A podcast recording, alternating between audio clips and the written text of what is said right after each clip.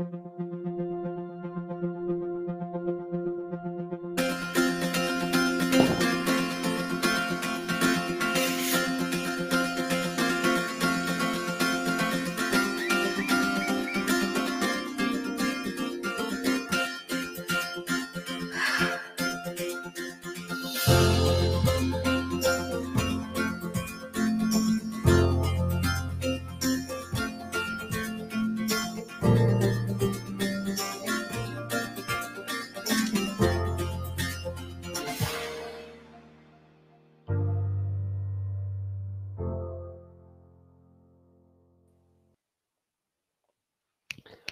Bonjour à tous, bienvenue dans Spicote. Comment ça va les gars? Ça va bien, merci. Ah, Gaël s'est fait avoir. Il avait réussi toute la semaine à résister. Et ben voilà. Donc je disais, content d'être là. bon ben voilà, super. Écoutez les gars, j'ai un, petit souci là. J'ai euh, donc euh, de la maçonnerie à faire. Et d'abord, il faut que je détruise. Alors je suis un petit peu en train d'hésiter au regard du texte d'aujourd'hui. Est-ce que j'appelle une équipe de démolition ou est-ce que j'appelle une équipe de liturgie? Bah, appelle Gaël. Ça, c'est évident. Bon, alors déjà pour le plaisir de voir Gaël, bien entendu. Et alors là, est-ce qu'on met la guitare électrique ou pas? Enfin bon, c'est, et la batterie, je ne sais pas. En fait, c'est un petit peu tout le, toute la problématique. Mais ce matin, voyons ensemble ce texte-là de destruction massive vous allez le voir et vous allez l'entendre. On est ah. dans Acte 16. Ouais. Attention, il vient d'enlever sa veste. À mon avis, il est prêt à jouer. Il est chaud, à mon avis, là. allez, eh ben, écoutez, on met le texte.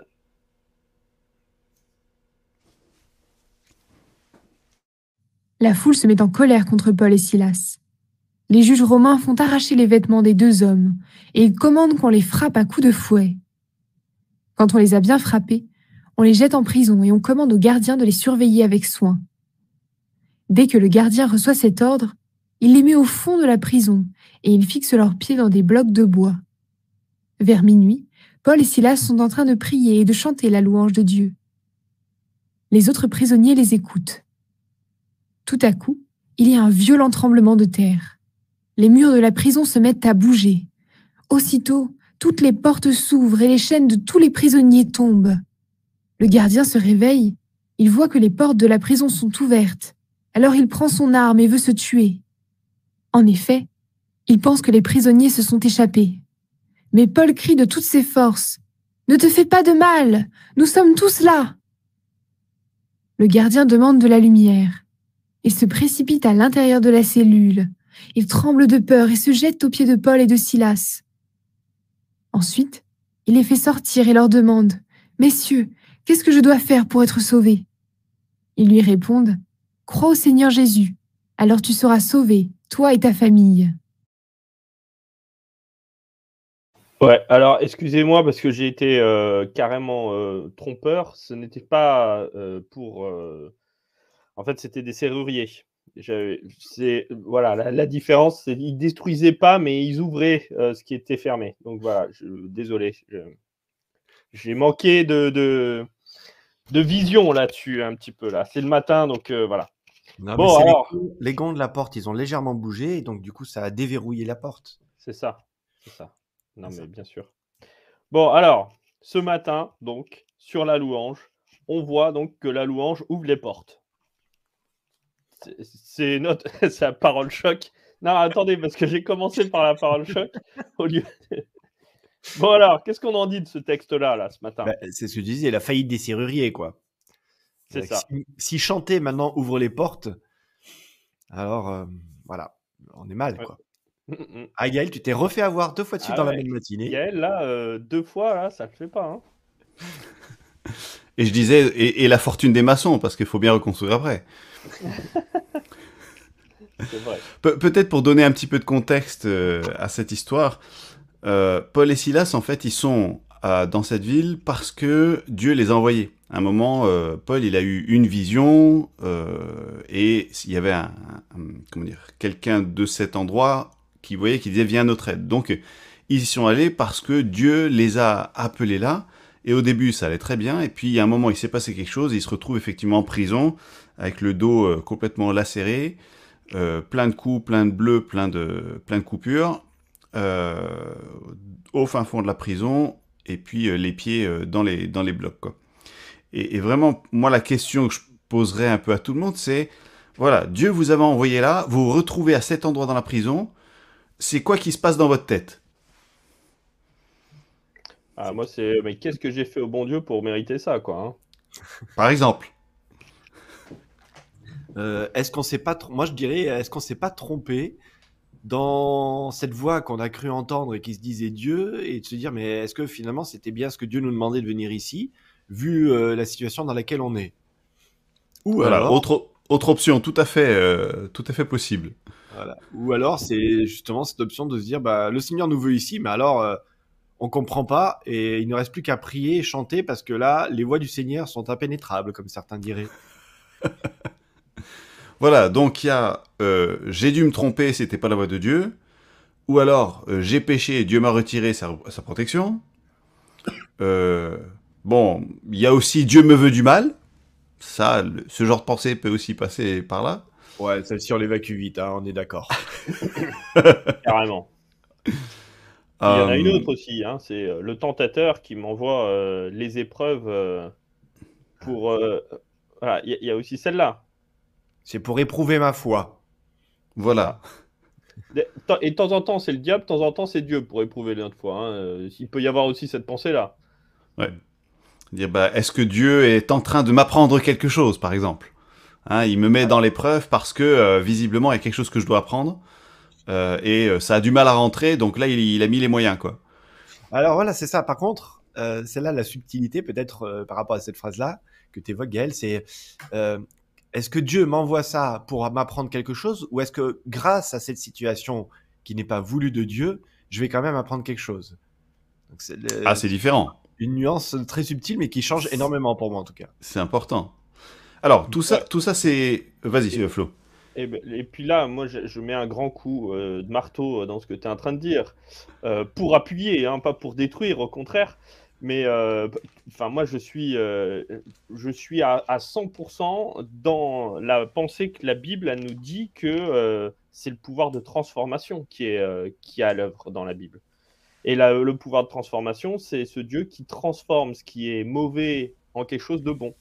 Ah, ça, c'est l'histoire de Joseph qui est, qui est là. J'ai mmh, mmh. la peine à croire que Dieu souhaite que, que les frères aient vendu euh, Joseph. J'ai de la peine à croire que euh, Dieu euh, ait voulu qu'il passe par toutes ces péripéties. Mais par contre, ce qui est sûr, c'est que Dieu a accompagné malgré tout et qu'il a été présent et que ben, il a transformé ce qui a été mauvais en quelque chose de bon. Euh, et là, je trouve qu'on, quand on est dans le pouvoir de transformation de la Bible, ah ben, alors là, ça fait du bien parce qu'on se dit, ben, Dieu est là, et Dieu m'accompagne et il pourra transformer des situations qui me semblent complètement verrouillées. C'est pour ça que peut-être que Dieu est le plus grand serrurier de la terre, quoi, enfin, du monde, de, du ciel même, de l'univers. De l'univers, c'est encore De l'univers, merci. Du cosmos. Alors justement, tu mentionnais l'histoire de Joseph. Ce que je trouve intéressant aussi, c'est quelle a été l'attitude de Joseph tout au long de, euh, des épreuves qu'il a vécues. Et aussi, donc, quelle est l'attitude euh, de Paul et Silas euh, dans cette situation? Qui révèle un petit peu leur raisonnement. nous, on a, on a listé toutes les options possibles. Hein, j'ai péché, je me suis trompé, Dieu m'en veut, ou Dieu veut m'apprendre quelque chose, ou c'est Satan qui m'attaque. Euh, d'après la réaction, et je pense que Joseph pouvait avoir la même, euh, le même type de raisonnement, euh, d'après leur, leur réaction, c'est quoi dans ces options celles qu'ils ont adoptées? Alors, ouais, là on est. là, tu nous as perdu là tous les deux. Enfin, moi, j'étais en train de regarder un commentaire de Lio qui donnait la, la référence Ouais, euh, pardon. Lionel qui, faisait la référence de, euh, Joseph, euh, donc Genèse 50, verset 20. et donc, j'ai pas suivi ton, raisonnement, mais vas-y. Pour finir sur ce commentaire, parce que c'est Sakina qui posait une question comment on peut savoir si c'est Dieu Ah, bonne question. Satan. Et je pense que la réponse de Lionel, en effet, était Genèse 50, verset 20, où le texte évoque bah, une difficulté et que Dieu, dans cette difficulté, a essayé de trouver une réponse. Voilà, juste pour refaire le fil de l'histoire. Parce que avec le décalage qu'on a des réseaux, on ne sait plus où on en est. Voilà. Désolé Gaël, vas-y, repose-nous Pas de souci, pas de souci. Donc dans, dans, tous les cas, en fait, il n'y a pas, a pas d'explication à ce qui se passe. Il n'y a pas nécessairement d'intention à ce qui se passe. Par contre, la réaction à ce qui se passe, à la fois de Dieu et euh, de l'humain, c'est ça qui compte. Et euh, ce que je trouve intéressant avec euh, Paul et Silas, c'est le texte dit ils priaient et ils chantaient les louanges de Dieu et tout le monde les entendait. Donc finalement, je ne sais pas trop quelles analyses ils ont fait, mais j'ai pas l'impression qu'ils se sont dit on s'est trompé ou euh, on, a péché et puis Dieu nous en veut. Enfin, tout, ça, j'ai l'impression que ça rentrait même pas dans, dans, la, dans l'analyse de la situation finalement. Euh, eux, ce qu'ils ont fait, c'est ok, on est dans cette situation, qu'est-ce qu'on fait maintenant? Et visiblement, ils ont, ils ont prié, ils ont chanté. Et, c'est vrai que le, thème hein, d'aujourd'hui, c'est de se dire bah, euh, comment ça se passe dans l'adoration quand on est dans les difficultés? Quand ça va bien, bah, c'est peut-être plus simple d'adorer, mais euh, comment ça se passe quand vraiment, vraiment c'est dur? Bah, moi, enfin, je vais répondre par une question. On va prendre le. Hein, tu nous poses la question comment ça se passe. Est-ce que ça se passe d'une manière ou d'une autre? Est-ce que tu as l'adoration euh, c'est vrai que tu as entièrement raison, Gaël. On ne sait pas exactement qu'est-ce qu'ils pensent finalement à ce moment-là, Paul et Silas. On se pose les questions que tu as évoquées au départ, mais on ne sait pas dans quelle attitude ils sont. Euh, ils louent pourquoi? Parce qu'ils ont peur, ils louent parce qu'ils sont euh, contents d'être encore en vie, ils louent parce qu'ils sont convaincus que leur louange va ouvrir les portes de la prison, euh, puis accessoirement, c'est pas juste le tremblement de terre, parce que les chaînes, je vois pas en quoi le tremblement de terre fait, fait tomber les chaînes quelque part. Vous voyez ce que je veux dire? Mmh, mmh, mmh. Donc il y a ce petit détail qui se rajoute en mode, c'est pas juste, ah bah il y a eu un événement, euh, une concordance qui fait que hop les portes s'ouvrent, et les chaînes, on en fait quoi? Et pour moi, ce qui est, ce qui est assez troublant, c'est vraiment de se dire, euh, bah, on ne sait pas l'attitude, mais on ne sait pas non plus comment ça fonctionne. Et j'aime beaucoup, enfin, je ressasse régulièrement cette parole aussi d'un collègue pasteur qui un jour disait, je sais pas comment ça fonctionne la prière, au sens mécaniquement. La seule chose que je sais, c'est que ça fonctionne. Voilà, mais je suis pas capable d'expliquer. Et j'ai l'impression que ça s'applique aussi à cette question de la louange. Je mm. Je sais pas comment ça marche la louange. Au sens, alors en plus je suis pas musicien, Gaël, tu me pardonneras, d'accord? Mais je sais pas comment ça marche. Ce que je veux juste dire, euh, je sais pas s'il faut savoir comment ça marche. Ce que je peux juste dire, c'est que il y a quelque chose qui se produit. Quel est le procédé? Est-ce qu'il y a la formule qui va bien? Est-ce que euh, c'est le temps d'intercession? Est-ce que c'est le la position dans laquelle on est pour la louange ou tel ou tel instrument? Je sais pas. Et je crois pas que la Bible donne des réponses par rapport à ça. On sait juste que ça marche. Je sais pas si j'ai répondu à la question. Je, donne peut-être juste un, élément que j'ai déjà mentionné un petit peu avant. Jacques 5, chapitre, euh, Jacques chapitre 5, verset 13. Quelqu'un parmi vous est-il dans la souffrance Qu'il prie? Quelqu'un parmi vous est-il dans la joie Qu'il chante? Et je trouve intéressant euh, que Paul, Paul et Silas, finalement, on peut imaginer que euh, ils se sont donné l'autorisation d'être tristes, d'être dans les pleurs, d'être dans la, de de, euh, de, pas être bien dans leur peau là à ce moment-là. Euh, et donc ils ont prié et parce qu'ils étaient dans la souffrance et donc ils ont peut-être répandu tout ce qu'ils avaient sur le cœur devant le Seigneur. Et puis petit à petit, ça s'est transformé en louange parce qu'ils se sont dit non Dieu il est plus fort euh, et il est digne d'être tout loué et on l'aime tellement que finalement aimer Dieu là tout de suite c'est plus important que notre situation. Et donc, ça s'est transformé en joie et en, chant quelque part. Et ça, je trouve c'est intéressant cet équilibre. Parce que des fois, on se dit, bah, en tant que chrétien, j'ai pas le droit d'être triste. Bah si. Je veux dire, Dieu, il nous a donné des émotions, c'est normal. Et à ce moment-là, peut-être, la prière est l'instrument euh, euh, approprié pour l'exprimer devant Dieu. Et puis après, bah, petit à petit, ça peut peut-être se transformer en autre chose. Je vous ai perdu. Non, non, j'attends que, euh, que en fait depuis tout à l'heure, donc je me tais depuis tout à l'heure. Désolé, Flo, vas-y. Attention, ça va arriver. Non, mais je vois qu'avec le temps, j'ai réussi à vous discipliner de vous taire au bon moment, les gars. Ceux qui ne savent pas à l'antenne, c'est qu'on a un chrono précis. Et des fois, ça déborde un peu. Voilà, mais là, c'était bien. Maintenant, on va le faire en mode naturel. Ça, on va, on va y arriver à force. En résumé de ce texte, qu'est-ce qu'on en pense? Enfin, moi, ça me pose la question. Euh, voilà, sur, ce qui est bouleversant, en fait, c'est vraiment l'impact de cette libération. on, nous, on aurait foncé tel baissé. Yes, les gars, on se barre. On, vite, on en profite, on fuit de la prison. Alors qu'en fait, ce qui se passe ici, c'est pas, euh, ils fuient de prison. C'est leur souci, euh, et ça on l'a évoqué en off, euh, c'est leur souci de ce, ce, gardien de prison, mais qu'est-ce qui va lui arriver? Et puis là, mon gars, non, non, ne prends pas l'épée pour te faire du mal. Et c'est là où, moi, ça me, ça me, semble être un des, points les plus intéressants de ce texte-là, c'est que avec la prière et avec la, louange, il y a alors, je, me pose la question, hein, c'est pas, pas catégorique, mais je me, je me dis qu'à ce moment-là, ils ont réussi à se reconnecter avec Dieu euh, de, de, la mission que Dieu leur propose. Et cette mission, c'est celle du salut des autres. Alors que eux pouvaient se sauver, euh, et là, tous les voyants étaient ouverts pour dire ben, c'est bon, Dieu a répondu à nos prières, il a ouvert les portes, on peut se barrer et se casser de cette prison. Euh, au contraire, eux sont plus concernés par le salut de ce geôlier plutôt que de leur propre salut. Et, ça, moi, ça m'interpelle énormément. je me dis que la prière et la, louange a dû jouer un, vrai rôle là-dedans, qui n'est pas une, euh, un christianisme ou une spiritualité qui soit très euh, égoïste, mais qui soit là pour prendre en compte l'autre. Et ça, moi, ça me, ça me parle énormément. Euh, on, retrouve là finalement le fil rouge hein, qu'on a vu pendant toute cette semaine, c'est que l'adoration, euh, c'est une dynamique d'amour qui est verticale et horizontale. On a vu donc tous ces textes que le culte, bah, c'était à la fois pour Dieu et pour les hommes. On a vu et, et, ce qui est intéressant, c'est que encore une fois, là, on retrouve cette constante. ils sont en train de vivre quelque chose avec Dieu. Euh, et, d'individuel, quelque part, de personnel, notre souffrance, notre adoration, etc. Et euh, ça se transforme en amour pour l'autre, en soin de l'autre. Et euh, encore une fois, l'un est inséparable de l'autre. Et, et, ça, je crois que c'est vraiment quelque chose auquel euh, moi, je dois être attentif dans ma vie. Est-ce que ma louange, mon adoration, ma relation avec Dieu a un impact sur euh, bah, comment je vis face à l'autre, en fait? Mm. Comme s'ils étaient séparés, alors qu'en fait, bah, la Bible et tout ce qu'on a vu jusqu'ici nous montrent que ben non, ils sont absolument inséparables. Mmh.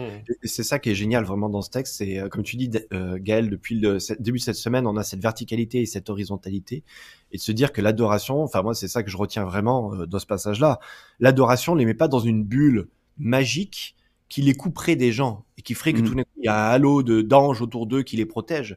Non, au contraire, cette cette adoration les connecte à Dieu et j'ai envie de dire il y a même si on le voit pas, on va dire que le tremblement ça peut être aussi affilié à l'Esprit Saint, hein, comme dans la chambre haute.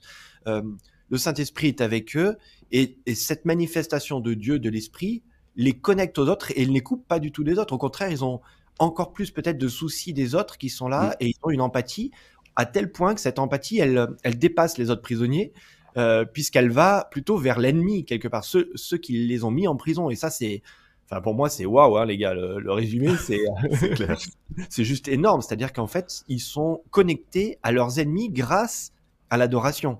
Mm. Parce que l'adoration, c'est l'outil pour se connecter à nos ennemis. Je sais pas. Moi, ça m'interpelle.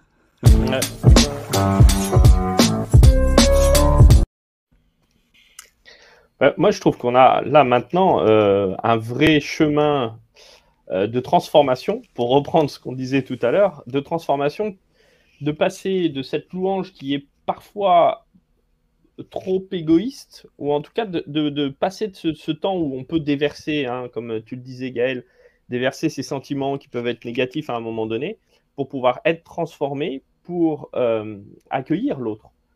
Euh, et en ce sens-là, je trouve qu'on a souvent une, une, religiosité qui est très égoïste, c'est-à-dire qu'on est en train de penser à notre propre salut régulièrement et tout le temps. Et c'est bien beau de penser à son salut, mais euh, à un moment donné, la grâce qui a été donnée par Jésus-Christ, elle est justement pour nous dire, t'as été sauvé, maintenant tu t'en soucies plus, maintenant pense au salut des autres. Mmh, euh, mmh, mmh. Et, et, je trouve ça génial parce que là, on a exactement l'exemple le, typique euh, me semble-t-il, avec Paul et Silas, qui, eux, bah, c'est bon, on a été sauvés. Maintenant, qu'est-ce qu'on fait?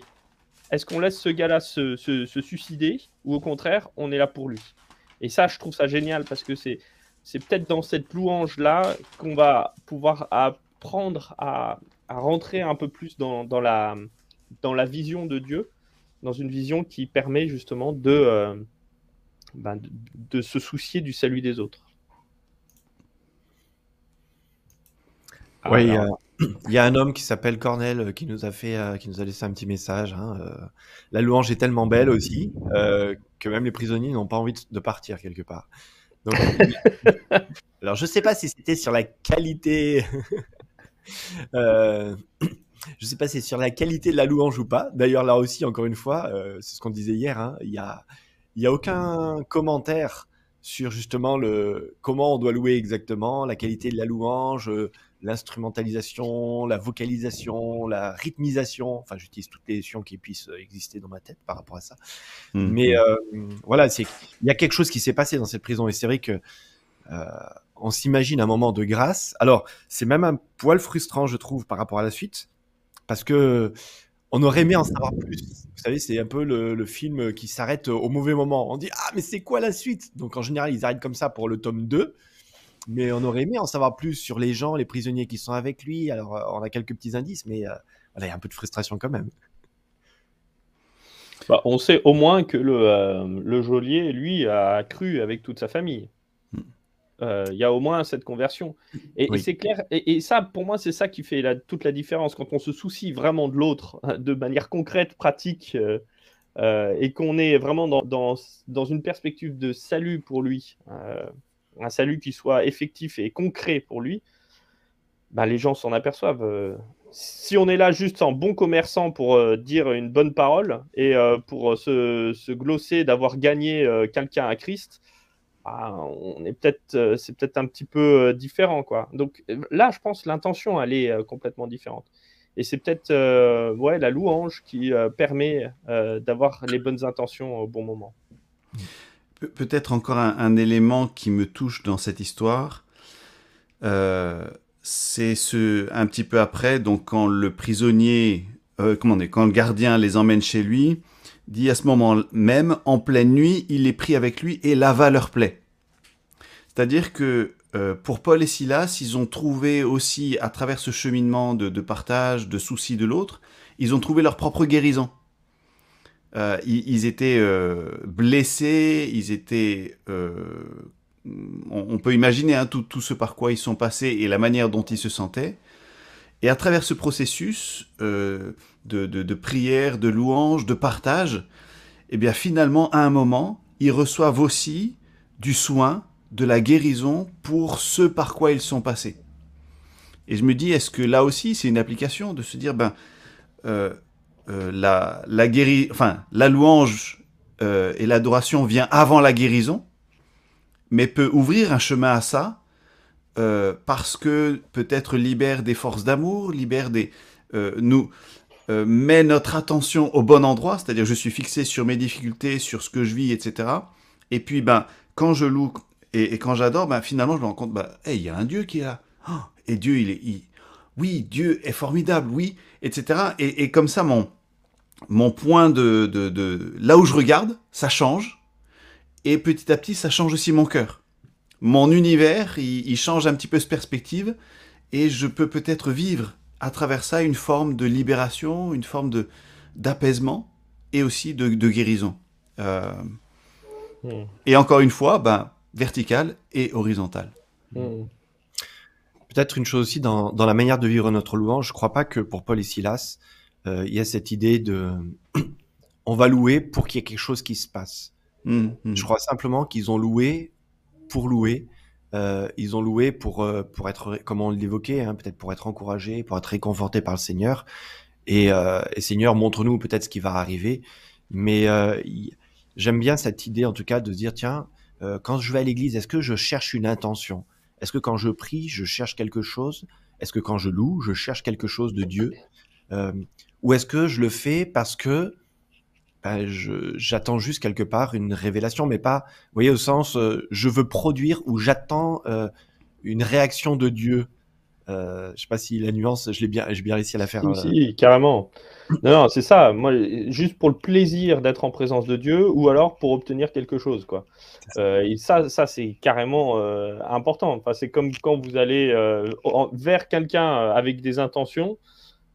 ou que vous êtes juste là pour par amitié ou par, par plaisir d'être avec quelqu'un. Si vous allez Ouais. voir votre ami en lui disant parce que vous avez envie de lui emprunter de l'argent, il y a un moment donné où c'est complètement intéressé quoi.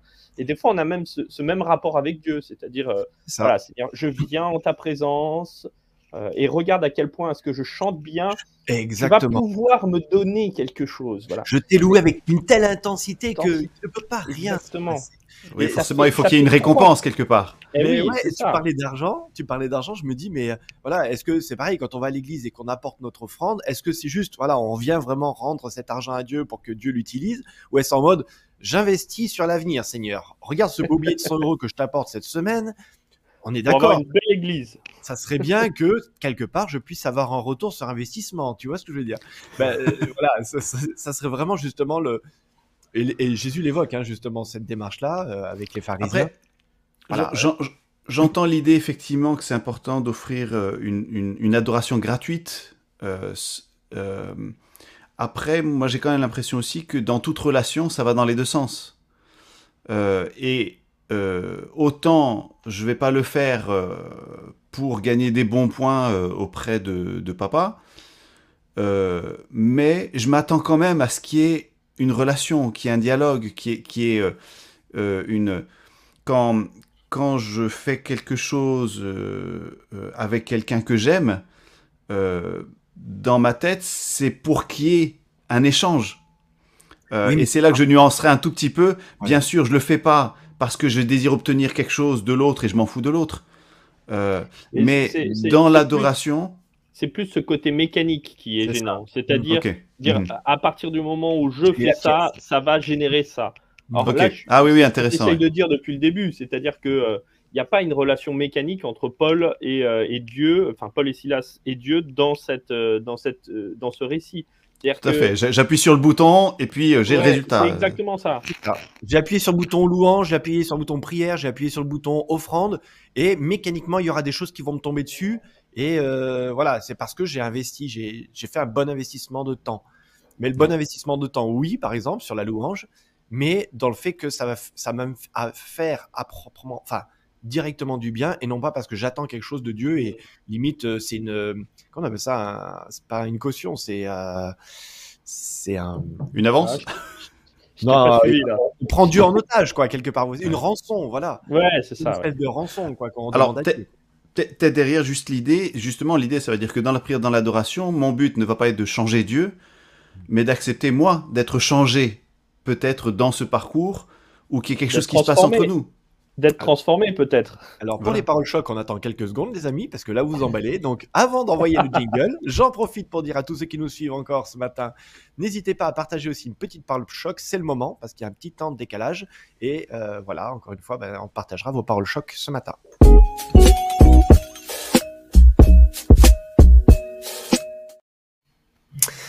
Parole choc, en une phrase, on résume ce qu'on vient de dire ce matin pour s'encourager les uns et les autres. À Flo, je le sens chaud là, il est, il est prêt pour une parole choc. Mais non, mais là le, le problème c'est qu'avec tout ce qu'on a dit, une parole choc, c'est frustrant quoi. Bon, alors je Parce commence. que- Ouais, vas-y.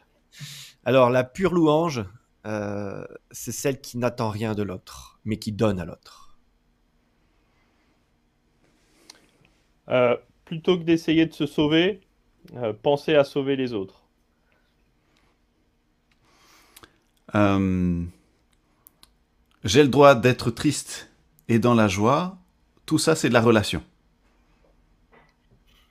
Allez, on va partager euh, une parole choc de Sophie. Louer en tout temps, c'est la clé. Oh, avec un petit peu d'humour en même temps, Sophie, bravo pour cette parole choc. Voilà, bah écoutez les amis, je vous propose euh, de, prier ensemble pour, euh, bah, pour clore ce, petit moment. voilà, Père éternel, merci tout simplement pour ce Dieu choc que tu es, qui, euh, bah, dans les moments difficiles de nos vies, il reste présent. Merci parce que tu es là et que tu es prêt à ouvrir les portes, pas simplement les portes de prison, mais les portes de notre cœur aussi. Et que parfois, nous sommes peut-être plus réceptifs à toi quand nous traversons ces moments difficiles. Alors pardon pour cela, parce que on aimerait être réceptif tout le temps. Mais merci en tout cas parce que toi, tu te révèles à chacun d'entre nous. Tu nous permets de faire des choses extraordinaires quand nous sommes connectés avec toi. Et c'est cet exemple que je veux retenir ce matin de Paul et Silas qui, euh, on se soucie de l'autre, qu'on se soucie de ce gardien de prison. Et euh, merci Seigneur, parce que tu es ce Dieu qui nous remplit tellement d'amour quand nous sommes connectés à toi, qui fait que nous prenions soin même de nos ennemis.